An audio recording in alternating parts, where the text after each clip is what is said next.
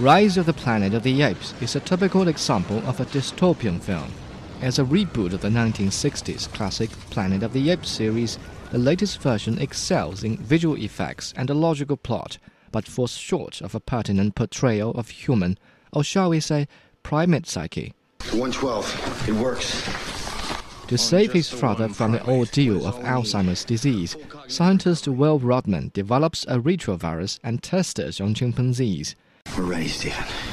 All I need is your approval for human trials. Well, for this, you're going to need the board's The virus boosts the chimp's intelligence dramatically and sparks the fire of wisdom in a baby chimp named Caesar.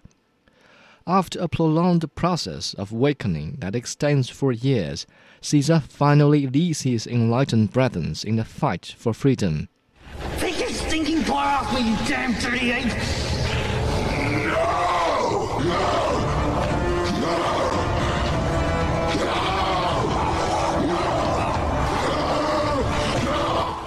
Meanwhile, Rodman discovers the virus is lethal to humans, but it is already too late to stop it from spreading to a global pandemic.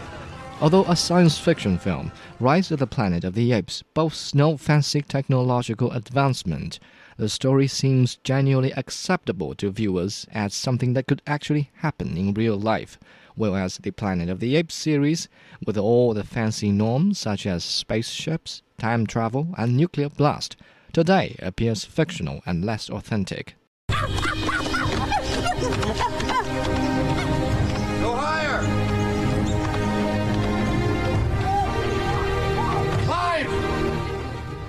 The authenticity of the reboot is enhanced by the splendid use of motion capture technology.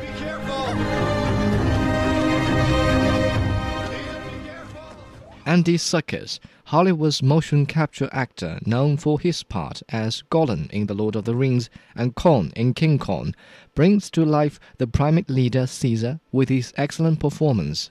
By the way, it has been an ongoing topic of debate whether motion capture actors should be nominated for Academy Awards. Serkis is now speaking out about the lack of respect for the talent of his fellow motion capture actors. Plus, director Rupert Wyatt's masterly use of long takes lends extra charm to the film. Viewers cannot help but be overwhelmed by the stunning visual effects as the apes hurl themselves around. Okay, what's she saying now? Well, he thinks that you and I should have dinner together. But it takes more than spectacle for a film to become a classic. Caesar's extended years of awakening are marked by a rather slow build-up of insignificant happenings.